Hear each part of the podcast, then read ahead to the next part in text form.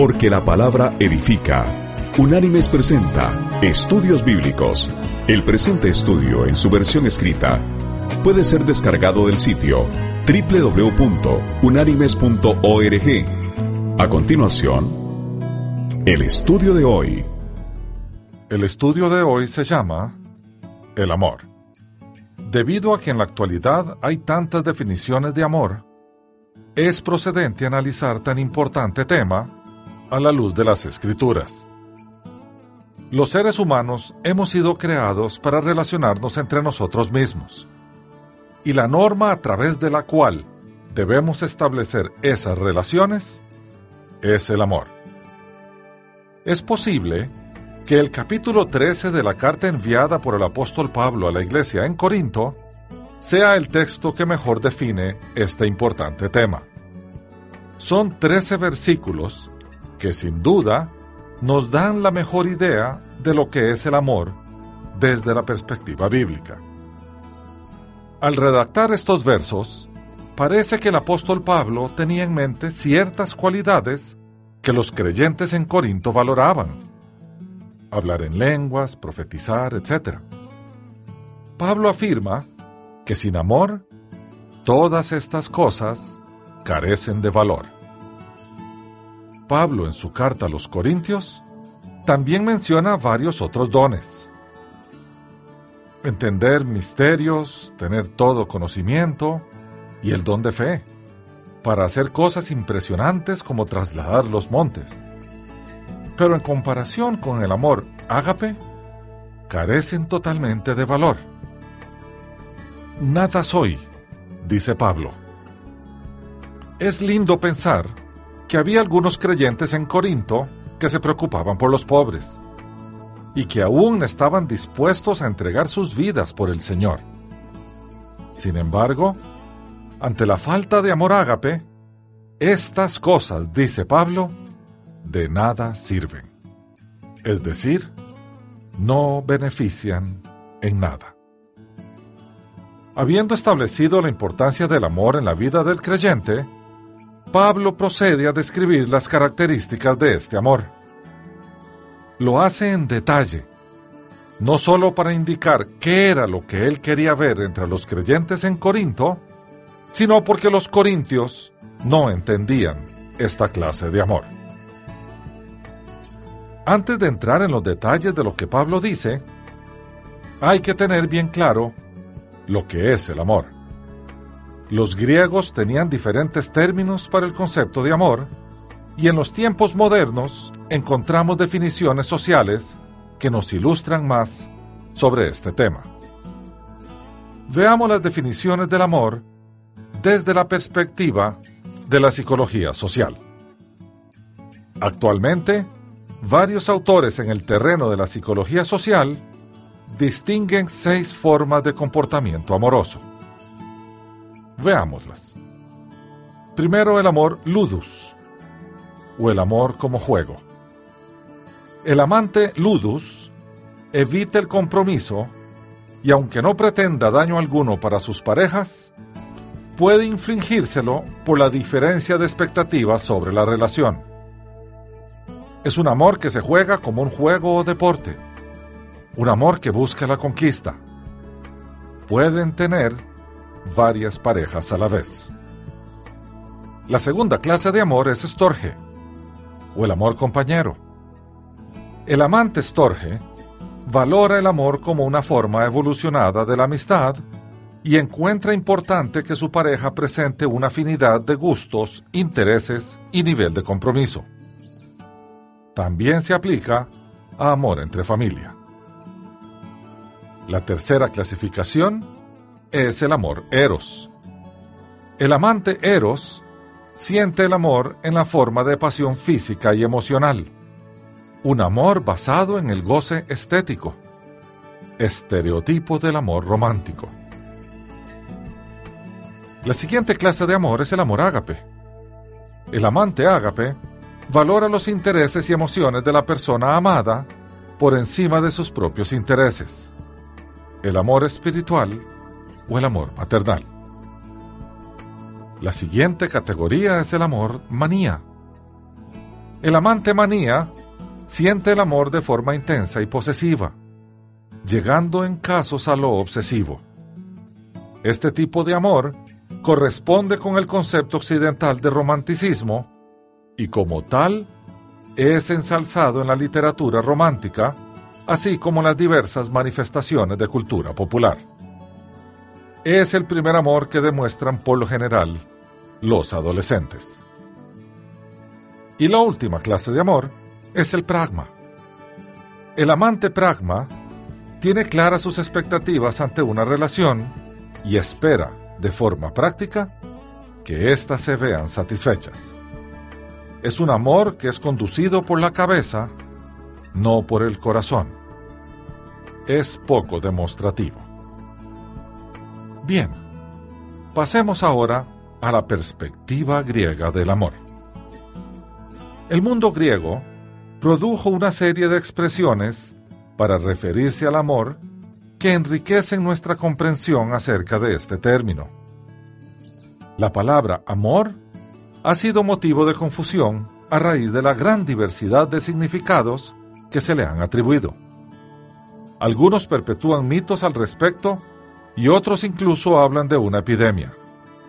Incluso los mismos griegos inventaron el mito de Cupido para explicar lo inexplicable del amor. La confusión aumenta cuando leemos libros cuyo tema es el amor y se dan tantas definiciones distintas para esta palabra que de pronto lo único que tenemos es una gran incertidumbre. Muchas de las expresiones que asociamos con amor provienen del pensamiento griego. Los griegos de la época clásica tenían por lo menos cinco palabras para distinguir los diferentes aspectos del amor. Cada una de estas expresiones tiene su propio lugar especial y significativo. En la tradición cristiana encontramos estas definiciones provenientes de la cultura griega y son ágape, storge, fileo, eros y epitumia. En términos de nuestras relaciones, podemos encontrar estos cinco tipos de amor en una relación sólida, puestos en ese orden de prioridad. Analicémoslos entonces.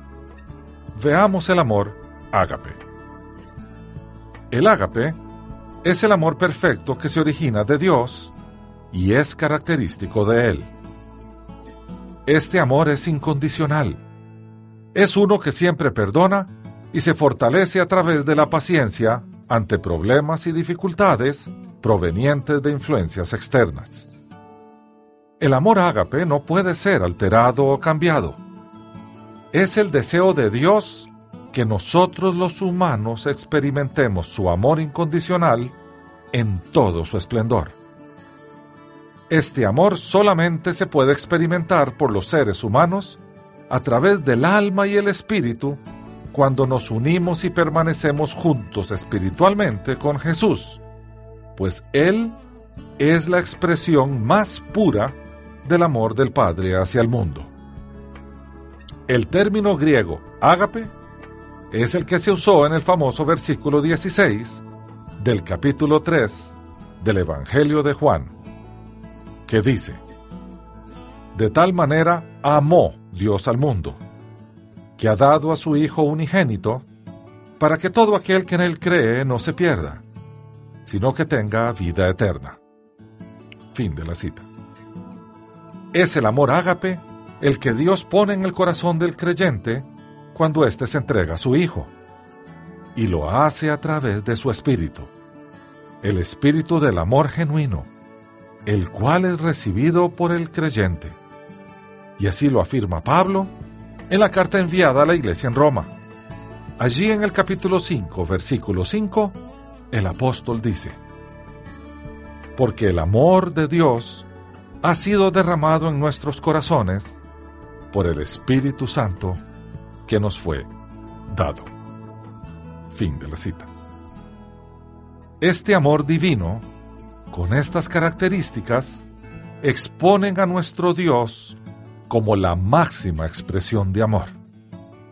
Y así lo afirma Juan en la primera carta que él escribió.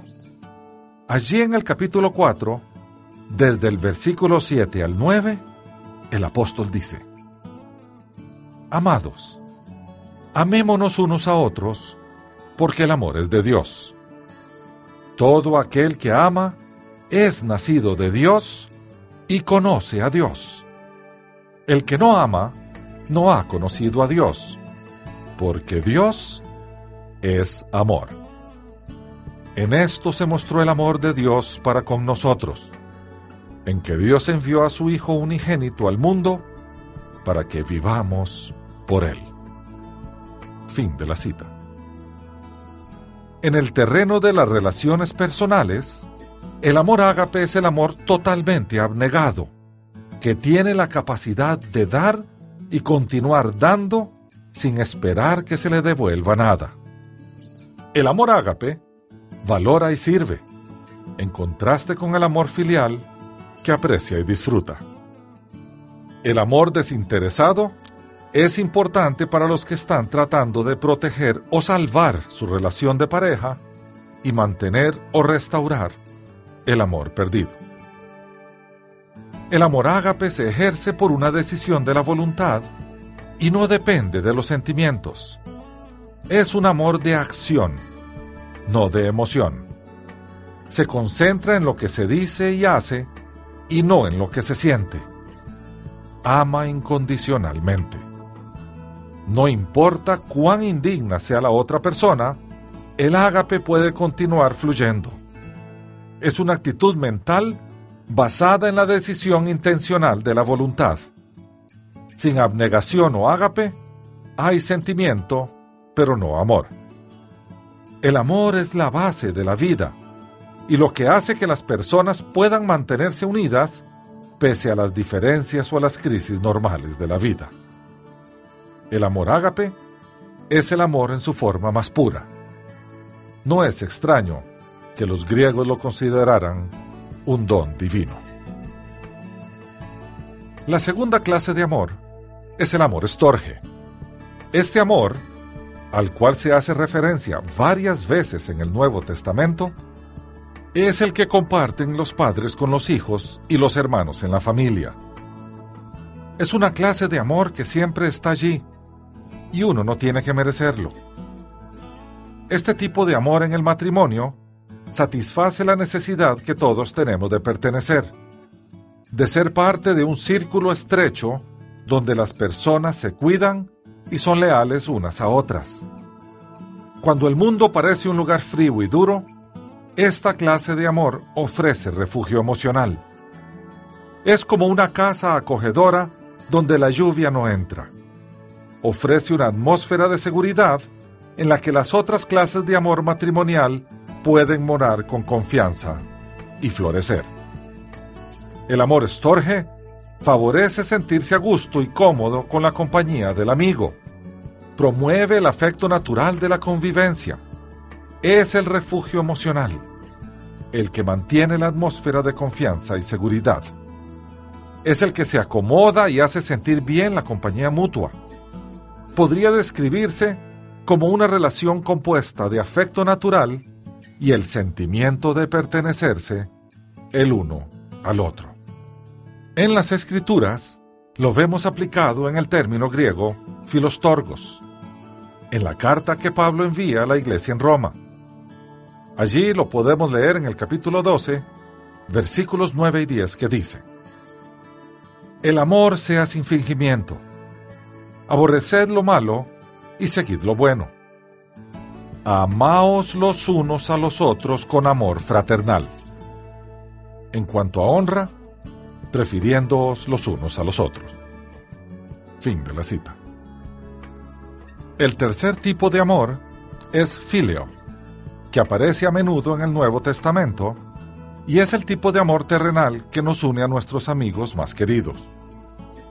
El amor filial aprecia y tiene tierno afecto por el ser amado. Es un amor de relación, camaradería, participación, comunicación y amistad. Mientras que el amor erótico hace amantes, el amor filial hace amigos íntimos que disfrutan de la cercanía y del compañerismo, que comparten mutuamente los pensamientos, los sentimientos, las actitudes, el tiempo, los intereses, los planes y los sueños.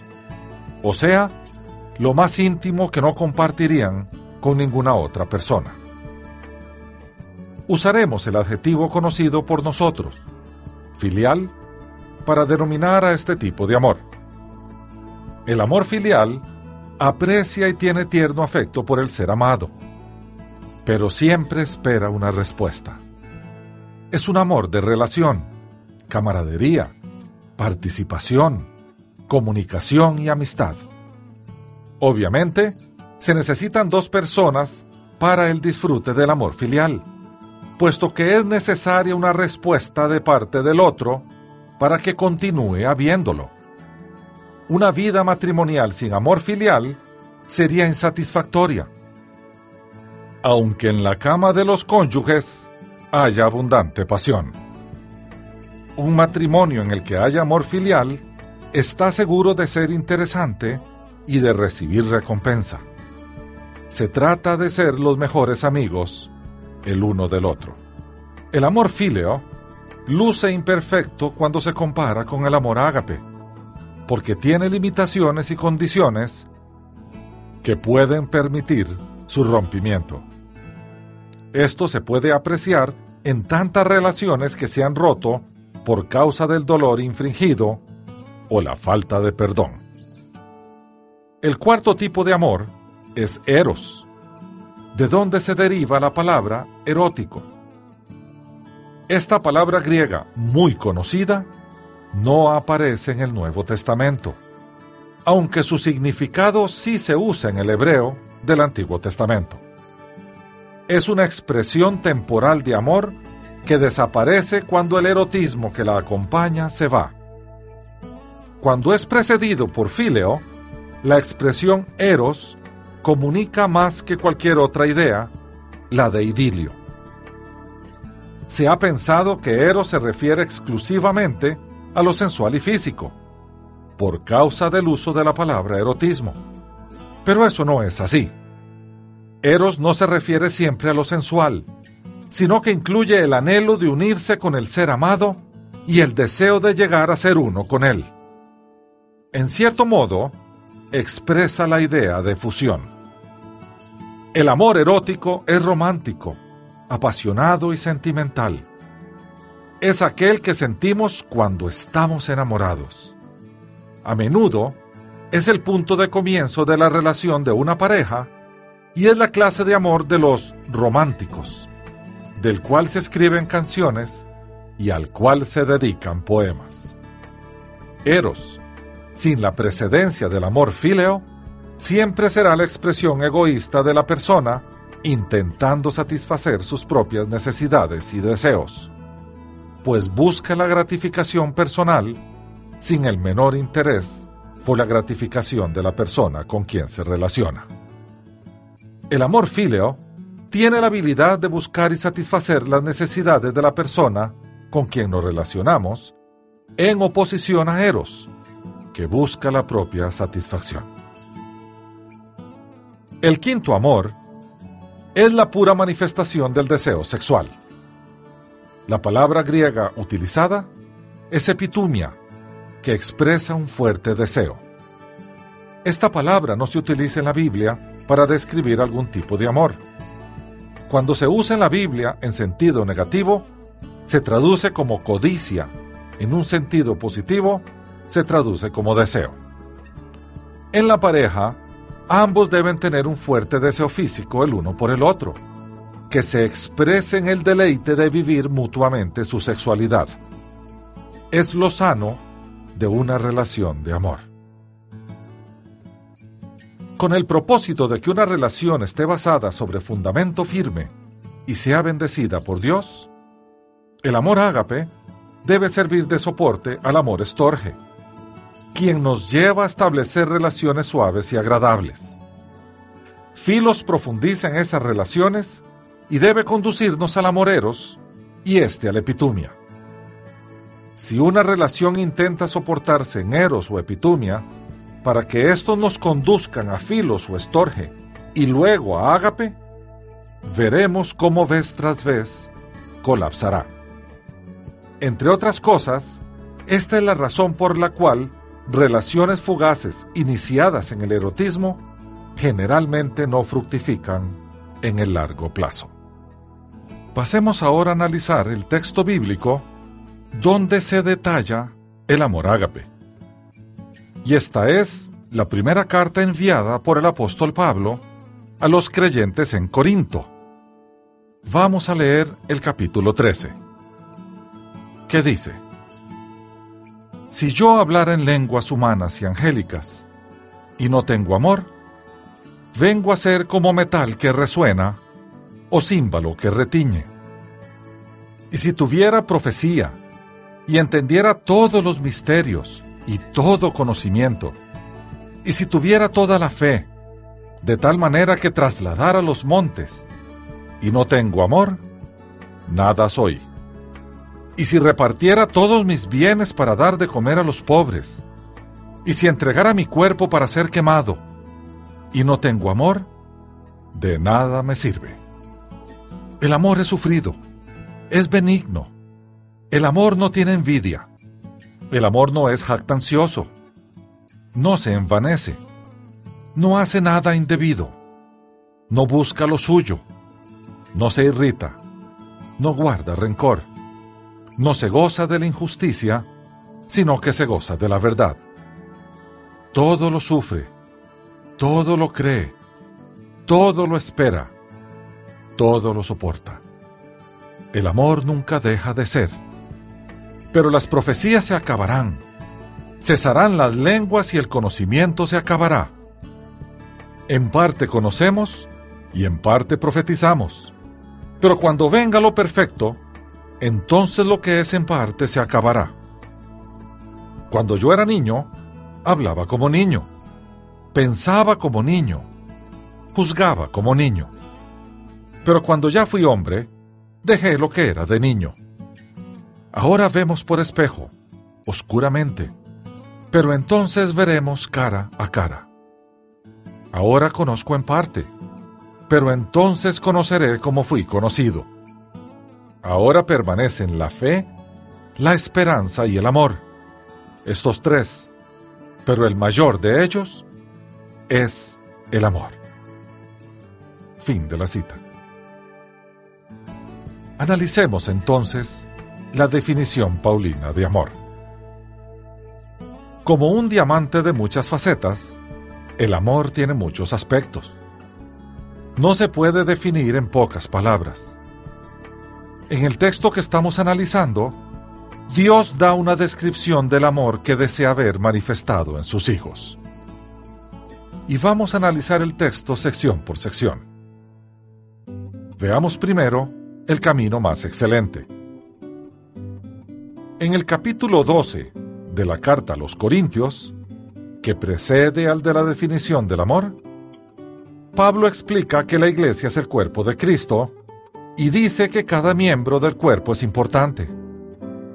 La función de cada miembro es necesaria. Él menciona nueve dones del Espíritu, pero parece, según lo que dice el capítulo 14, que el don de lenguas sobresalía en la estima de algunos miembros. Al parecer, los corintios valoraban mucho el hablar en lenguas. Menciona dos clases, lenguas humanas y angélicas se han tratado de separar estas dos cosas, diciendo que lenguas humanas indica la habilidad de hablar otros idiomas, naturalmente, mientras que lenguas angélicas se refiere al don sobrenatural de hablar en lenguas. Pero hay que tener cuidado con esta distinción.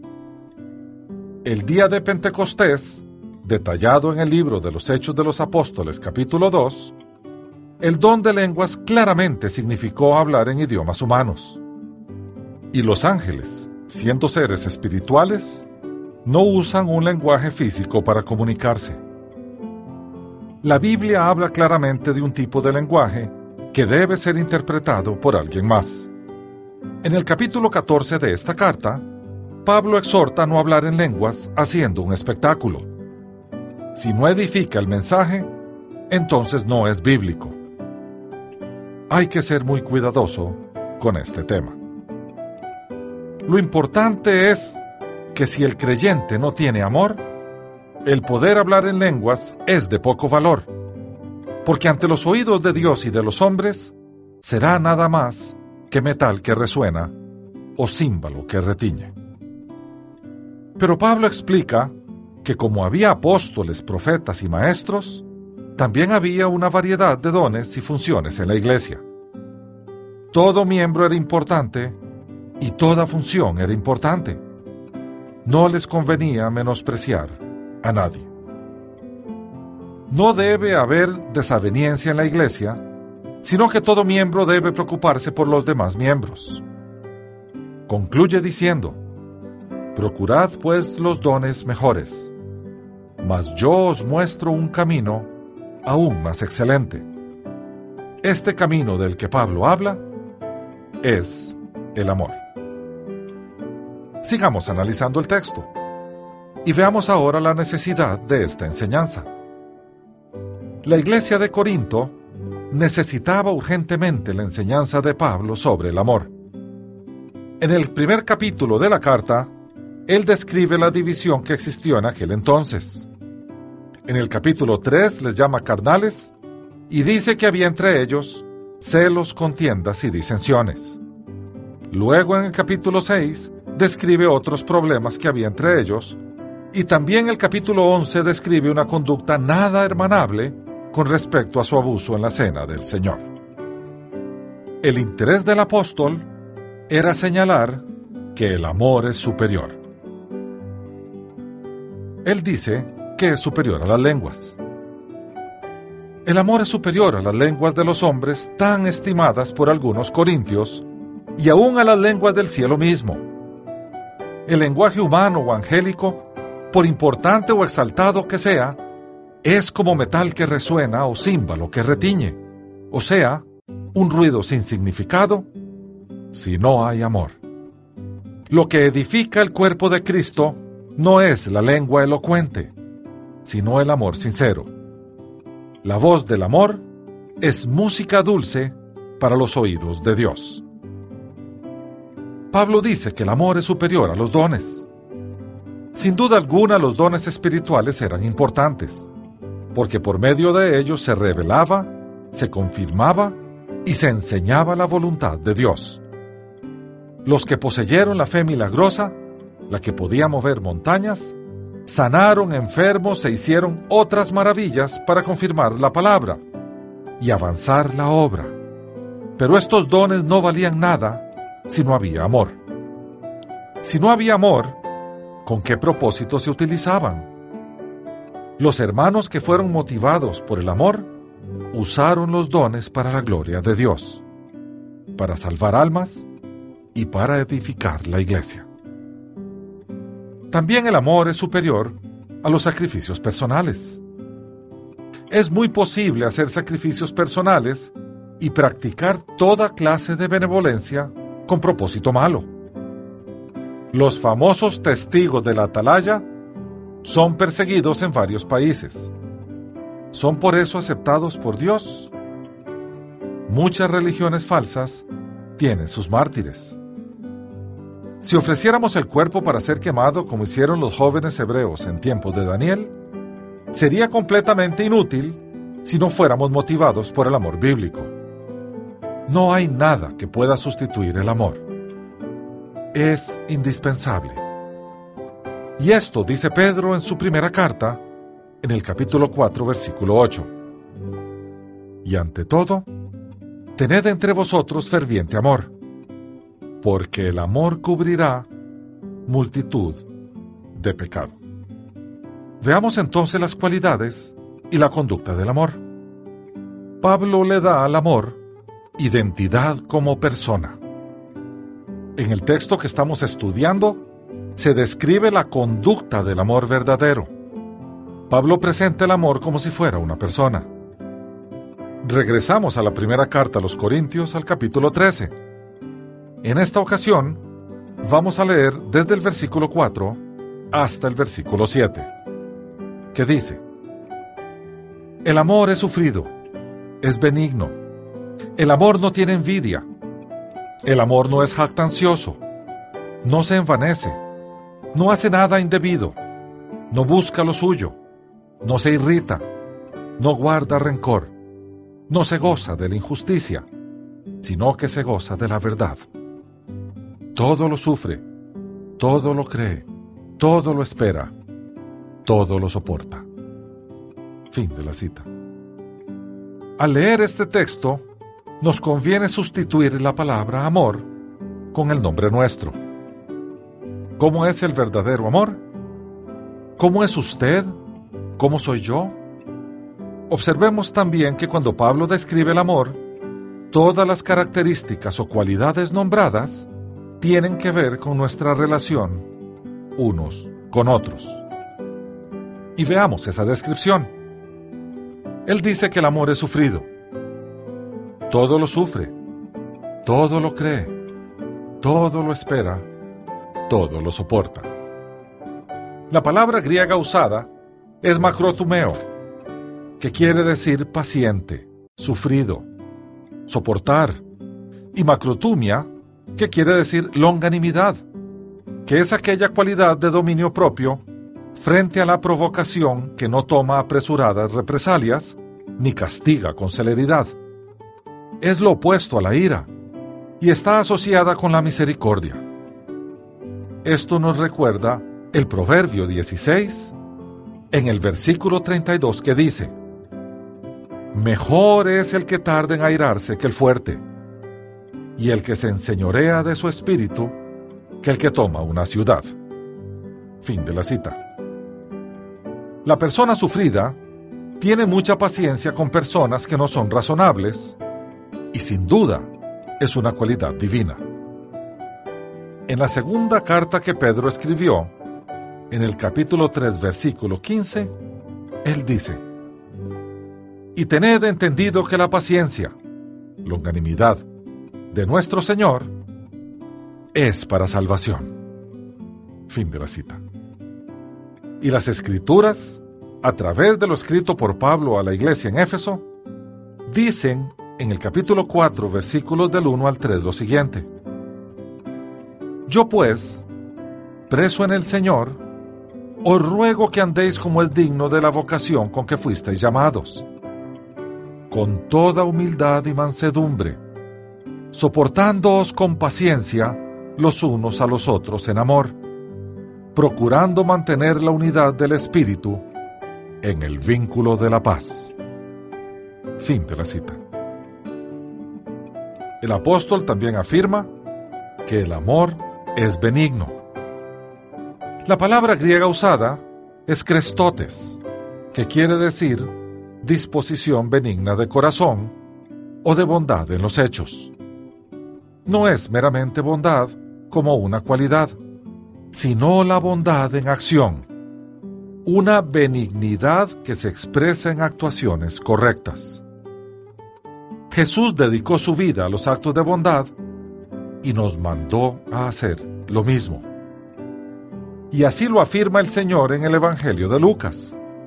Allí en el capítulo 6, el versículo 35, Él dice, Amad pues a vuestros enemigos, haced bien y prestad, no esperando de ello nada, y vuestra recompensa será grande, y seréis hijos del Altísimo, porque Él es benigno para con los ingratos y malos. Fin de la cita. La parábola del buen samaritano es un buen ejemplo de la benignidad. Se puede leer en el Evangelio de Lucas, capítulo 10. Pablo adicionalmente manda a los Efesios, y a través de ellos a nosotros, lo siguiente que él consigna en el capítulo 4, versículo 32 de su carta, que dice, Antes sed bondadosos unos con otros, misericordiosos, perdonándoos unos a otros, como Dios también os perdonó a vosotros en Cristo. Fin de la cita. El apóstol también afirma que el amor no tiene envidia. La palabra griega, celo, denota ser celoso, ser movido a celos. Hay otra palabra que se traduce envidia, tonos, que define envidia como el sentimiento de disgusto producido a ser testigo u oír de la prosperidad de otros. Esta segunda palabra significa la envidia que desea privar al otro de lo que tiene, en tanto que el celo desea poseer lo mismo. Los escritores bíblicos hablan de celos y envidia de esta forma. En la carta enviada a los cristianos en Galacia, Pablo en el capítulo 5, versículos del 19 al 21, cuando está detallando las obras de la carne, dice, Manifiestas son las obras de la carne, que son adulterio, fornicación, inmundicia, lujuria, idolatría, hechicerías, enemistades, pleitos, celos, iras, contiendas, divisiones, herejías, envidias, homicidios, borracheras, orgías y cosas semejantes a estas. En cuanto a esto os advierto, como ya os he dicho antes, que los que practican tales cosas no heredarán el reino de Dios. Fin de la cita. Y Santiago en su carta, en el capítulo 3 versículos 15 y 16, afirma lo siguiente. No es esta la sabiduría que desciende de lo alto, sino que es terrenal, animal, diabólica, pues donde hay celos y rivalidad, allí hay perturbación y toda obra perversa. Fin de la cita. ¿Cuántos se sienten descontentos y aún mortificados por la prosperidad y otras ventajas de sus propios hermanos en Cristo? Recordemos los ejemplos de envidia. Los hermanos de José, el hermano mayor del hijo pródigo, los judíos que crucificaron a Jesús y persiguieron a los apóstoles. El amor verdadero, o el cristiano verdadero, no tiene envidia. Pablo dice que tampoco es jactancioso ni se envanece. La palabra griega usada es fusio, que quiere decir hinchar, y se usa como hincharse de orgullo. Es lo contrario a la enseñanza bíblica que dice en la carta de los Romanos, capítulo 12, versículo 3. Que no tenga más alto concepto de sí que el que debe tener, sino que piense de sí con cordura. Fin de la cita. Y en la carta enviada a los creyentes en Filipos, en el capítulo 2, versículo 3, el apóstol afirma, estimando cada uno a los demás como superiores a él mismo. Fin de la cita. Aún los apóstoles cayeron en la tentación de querer elevarse unos sobre otros. Recordemos que la madre de Juan y Jacobo pidió que éstos se sentaran a la derecha y a la izquierda del Señor. Procede ahora a recordar lo que dice el proverbio, el número 16, en su versículo 18. Antes del quebrantamiento es la soberbia, y antes de la caída, la altivez de espíritu. Fin de la cita. Bien, el apóstol dice que el amor no hace nada indebido. La Biblia de las Américas lo traduce como no se porta indecorosamente. Nunca es vergonzosa su conducta. Las escrituras son exhaustivas en este tema. Nos exhorta en varios lugares. Veamos en la carta enviada a la iglesia en Roma, en el capítulo 13, versículo 13, lo que Pablo les dice. Andemos como de día, honestamente, no en glotonerías y borracheras, no en lujurias y libertinaje, no en contiendas y envidia. Fin de la cita. Y a los creyentes en Tesalónica, en la primera carta que les envió, en el capítulo 2, versículos 11 y 12, Pablo les dice, También sabéis de qué modo, como el Padre a sus hijos, exhortábamos y consolábamos a cada uno de vosotros, y os encargábamos que anduvierais como es digno de Dios, que os llamó a su reino y gloria. Fin de la cita.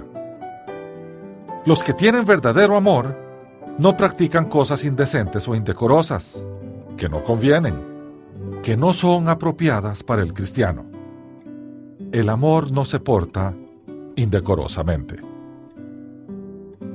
Dice el apóstol que el amor no busca lo suyo. En otras palabras, no es egoísta. El egoísmo es la causa de muchos pecados. Es el pecado que podemos ver fácilmente en otros, pero difícilmente lo vemos en nosotros mismos. Un famoso juez dijo, lo que el gobierno hace por nosotros se considera progreso social, pero lo que el gobierno hace por otros se considera socialismo. Pablo dice a los romanos y a los filipenses lo siguiente. A los romanos, en el capítulo 15 de su carta, eh, del versículo 1 al 3 vamos a leer. Los que somos fuertes debemos soportar las flaquezas de los débiles y no agradarnos a nosotros mismos.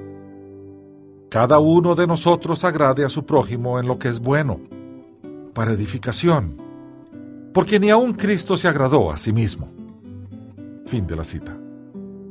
Y a los creyentes que se congregaban en la iglesia en Filipos, en la carta que les envió en el capítulo 2, versículo 4, el apóstol dice, No mirando cada uno por lo suyo propio, sino cada cual también por lo de los otros. Fin de la cita. Diecisiete versículos más adelante, en el versículo 21 del mismo capítulo, él afirma, porque todos buscan lo suyo propio, no lo que es de Cristo Jesús. Fin de la cita. Cuando contrastamos los valores cristianos mostrados en el Señor y los mundanos que son naturales a los hombres, destaca el amor contra el egoísmo. Contrariamente a lo que se piensa, lo contrario al amor no es el odio, pues éste se deriva del egoísmo. La doctrina cristiana más elemental nos lleva a amar, a dar sin recibir a cambio, mientras que la costumbre humana nos lleva a centrarnos en nosotros mismos, al término egocentrismo, y a demandar recibir. Las relaciones humanas centradas en los valores mundanos juzgan la calidad de la relación a través de lo que se recibe, en lugar de juzgarla a través de lo que se entrega. Las relaciones cristianas genuinas se centran en la dedicación del amante fiel de anteponer la felicidad de su contraparte a la suya, o sea, en dar y no recibir. El apóstol dice que el amor no se irrita, no guarda rencor, no lleva las cuentas de las ofensas para poder recordarlas, o para vengarse, o para vivir con amargura y resentimiento. Practica el dominio propio. En esta hermosa descripción de lo que es el verdadero amor, Pablo incluye este comentario. El amor no se irrita, no se provoca. ¿Por qué menciona Pablo la irritación al describir el amor? Porque indica la ausencia de amor. ¿Por qué se irritan tanto algunas personas? por falta de amor. Hay pecados del cuerpo como la fornicación y hay pecados de la disposición como la envidia y el enojo. El genio pesado, o sea, el carácter o temperamento fuerte, destruye más hogares e iglesias que la borrachera. Las personas envidiosas, orgullosas, egoístas e iracundas no aman a nadie. Además, es más fácil convertir a los publicanos y rameras que a estos. Dice el Señor en el Sermón del Monte, texto consignado en el Evangelio de Mateo, capítulo 5, versículos 21 y 22. Oísteis que fue dicho a los antiguos, no matarás, y cualquiera que mate será culpable de juicio. Pero yo os digo que cualquiera que se enoje contra su hermano será culpable de juicio. Y cualquiera que diga necio a su hermano será culpable ante el concilio, y cualquiera que le diga fatuo quedará expuesto al infierno de fuego. Fin de la cita. Y Pablo agrega en la carta a los Efesios, capítulo 4, versículos 26 y 27, lo siguiente. Airaos, pero no pequéis. No se ponga el sol sobre vuestro enojo, ni deis lugar al diablo. Fin de la cita. El apóstol afirma que el amor no se goza de la injusticia, mas se goza de la verdad. No se regocija cuando alguien peca. No haya placer en el pecado de nadie, porque toda injusticia es pecado, dice Juan en su primera carta. Cristo murió para limpiarnos de toda injusticia. Los que poseen el verdadero amor saben que los que practican la injusticia no pueden heredar el reino de Dios. Porque así dice la Escritura.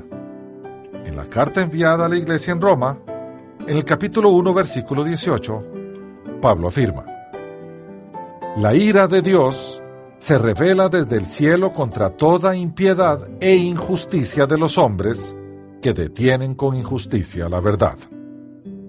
Fin de la cita. El creyente se abstiene de toda forma de iniquidad. La actitud del cristiano se expresa de la siguiente manera. En el Salmo 45, versículo 7, dice el salmista, Has amado la justicia y aborrecido la maldad. Por tanto te ungió Dios, el Dios tuyo, con óleo de alegría más que a tus compañeros. Fin de la cita. Y en el Salmo 119, versículo 104, el salmista afirma, De tus mandamientos he adquirido inteligencia, por tanto, he aborrecido todo camino de mentira. Fin de la cita. Y sigue definiendo Pablo. Dice él que el amor todo lo sufre, todo lo cree, todo lo espera, todo lo soporta. El que tiene verdadero amor enseña, exhorta, amonesta y corrige el mal. Practica la disciplina. No pasa por alto el pecado como si no existiera. No cierra los ojos al pecado, pero es paciente y tolerante. Hace esto por no tener más alto concepto de sí que el que debe tener. No cree que todo el mundo tiene faltas menos él. ¿Soportar cómo? Como Jesús soportó a los apóstoles, como Pablo soportó a las iglesias, como nosotros mismos queremos que otros nos soporten. El amor cree y confía en sus hermanos. Cree lo mejor y no lo peor acerca de ellos. No es sospechoso. También espera lo mejor.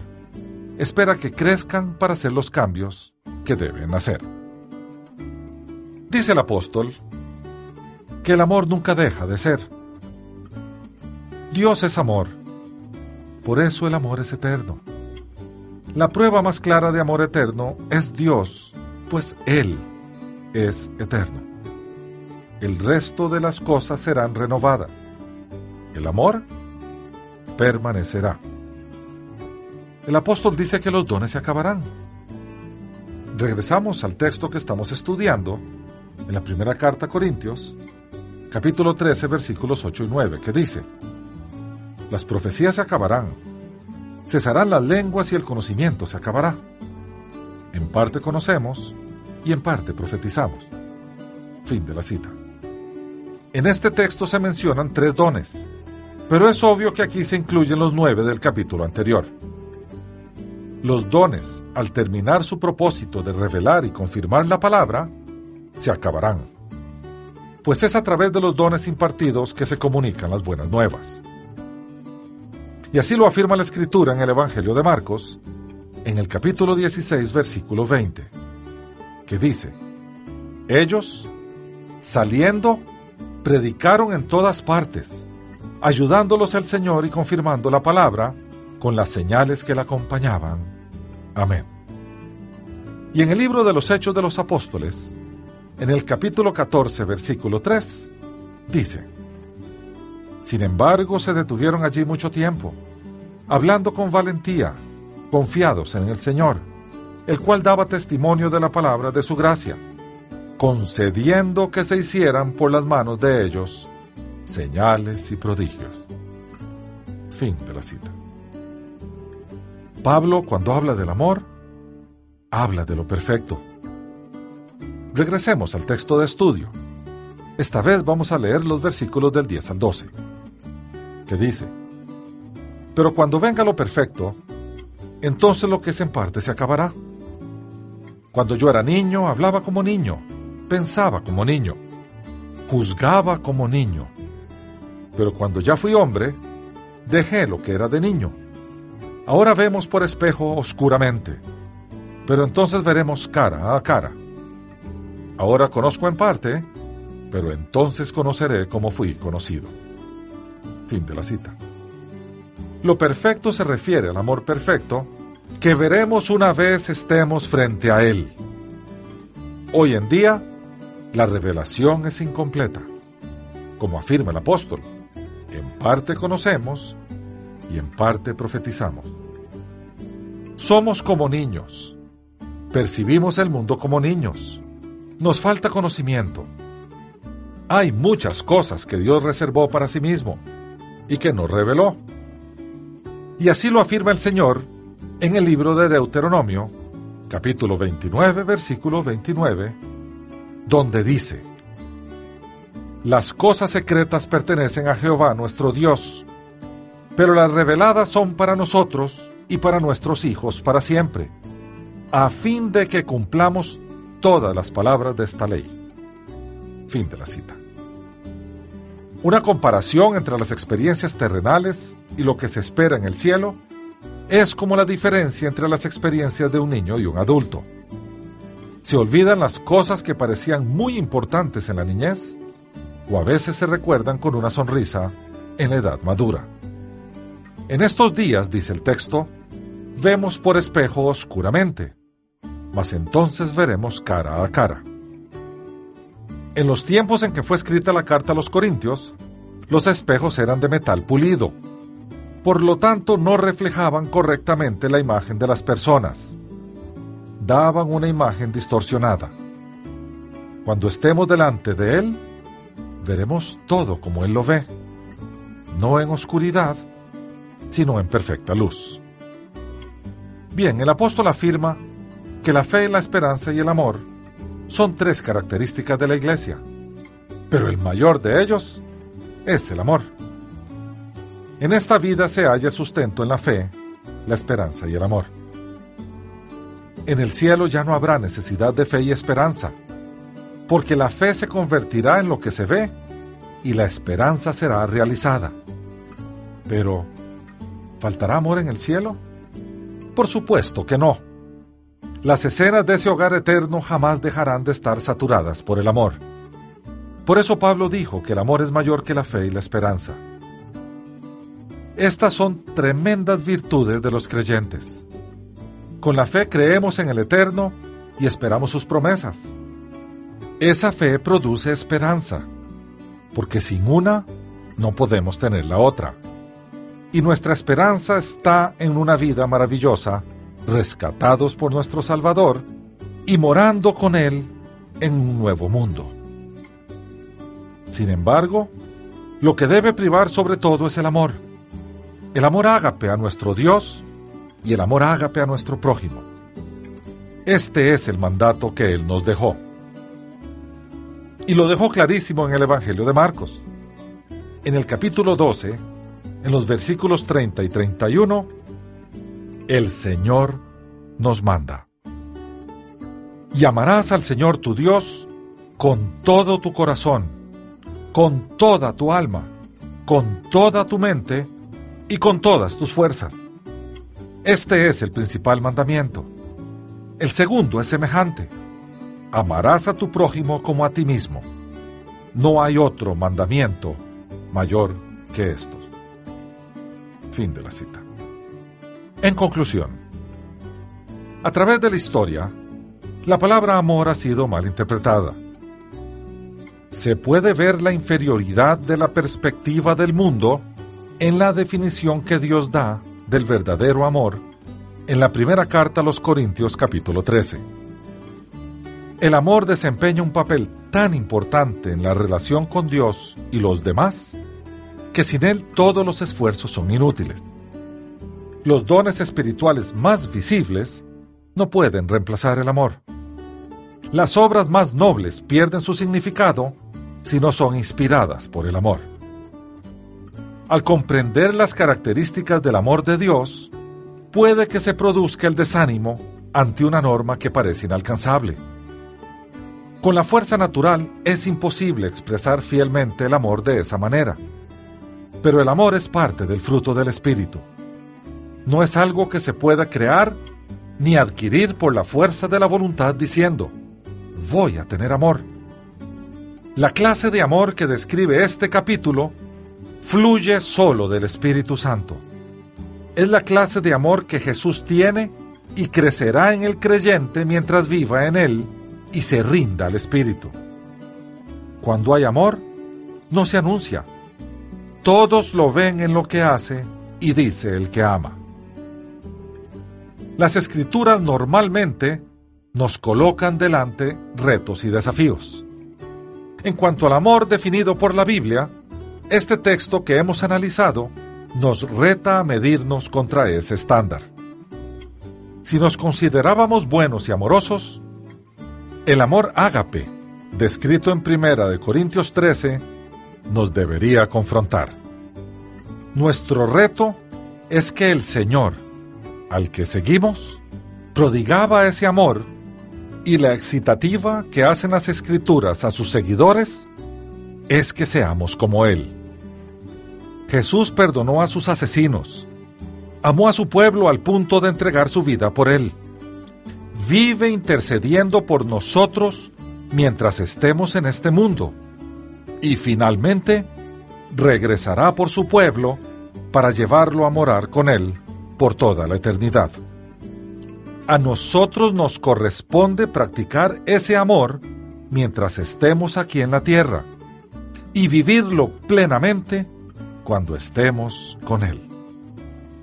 La pregunta que procede es, ¿cómo nosotros, que somos seres egoístas, celosos, interesados y muy carnales, podemos amar con amor ágape? Dejemos que la Biblia nos conteste. El apóstol Juan, en la primera carta que él escribió, en el capítulo 4, versículos del 10 al 21, dice, En esto consiste el amor, no en que nosotros hayamos amado a Dios, sino en que Él nos amó a nosotros y envió a su Hijo en propiciación por nuestros pecados. Amados, si Dios así nos ha amado, también debemos amarnos unos a otros. Nadie ha visto jamás a Dios si nos amamos unos a otros, Dios permanece en nosotros y su amor se ha perfeccionado en nosotros. En esto conocemos que permanecemos en Él y Él en nosotros, en que nos ha dado de su Espíritu. Y nosotros hemos visto y testificamos que el Padre ha enviado al Hijo, el Salvador del mundo. Todo aquel que confiese que Jesús es el Hijo de Dios, Dios permanece en él y él en Dios. Y nosotros hemos conocido y creído el amor que Dios tiene para con nosotros. Dios es amor, y el que permanece en amor, permanece en Dios y Dios en él. En esto se ha perfeccionado el amor en nosotros, para que tengamos confianza en el día del juicio. Pues como Él es, así somos nosotros en este mundo. En el amor no hay temor, sino que el perfecto amor echa fuera el temor, porque el temor lleva en sí castigo, de donde el que teme no ha sido perfeccionado en el amor. Nosotros lo amamos a Él porque Él nos amó primero. Si alguno dice, yo amo a Dios, pero odia a su hermano, es mentiroso, pues el que no ama a su hermano a quien ha visto, ¿Cómo puede amar a Dios a quien no ha visto? Y nosotros tenemos este mandamiento de Él. El que ama a Dios, ame también a su hermano. Fin de la cita. Nuestras relaciones deben estar basadas en el amor ágape. De él se derivarán los otros tipos de amor. A nuestro cónyuge se le debe amar incondicionalmente. A padres, a hijos, a hermanos, a todos los que de alguna forma se relacionan con nosotros. La definición confrontativa del amor que hace la Biblia debe ser nuestro norte, nuestro objetivo como creyentes y como hijos de Dios. El Señor no nos llama a ser menos, a sentir menos o a amar con menor calidad. Nos llama a ser como Él, a amar como Él. Hasta aquí el estudio de hoy. El presente estudio está basado parcialmente en el artículo Amor, la perspectiva griega, publicado por el doctor Miguel Ángel Núñez. En el estudio de Primera de Corintios de Alex Donnelly y en el libro El amor que no se apaga del doctor Ed Witt. Las citas de las escrituras son tomadas de la Biblia Reina Valera, revisión 1995. Unánimes presentó Estudios Bíblicos porque lámpara a mis pies es tu palabra y lumbrera en mi camino. Que Dios te bendiga.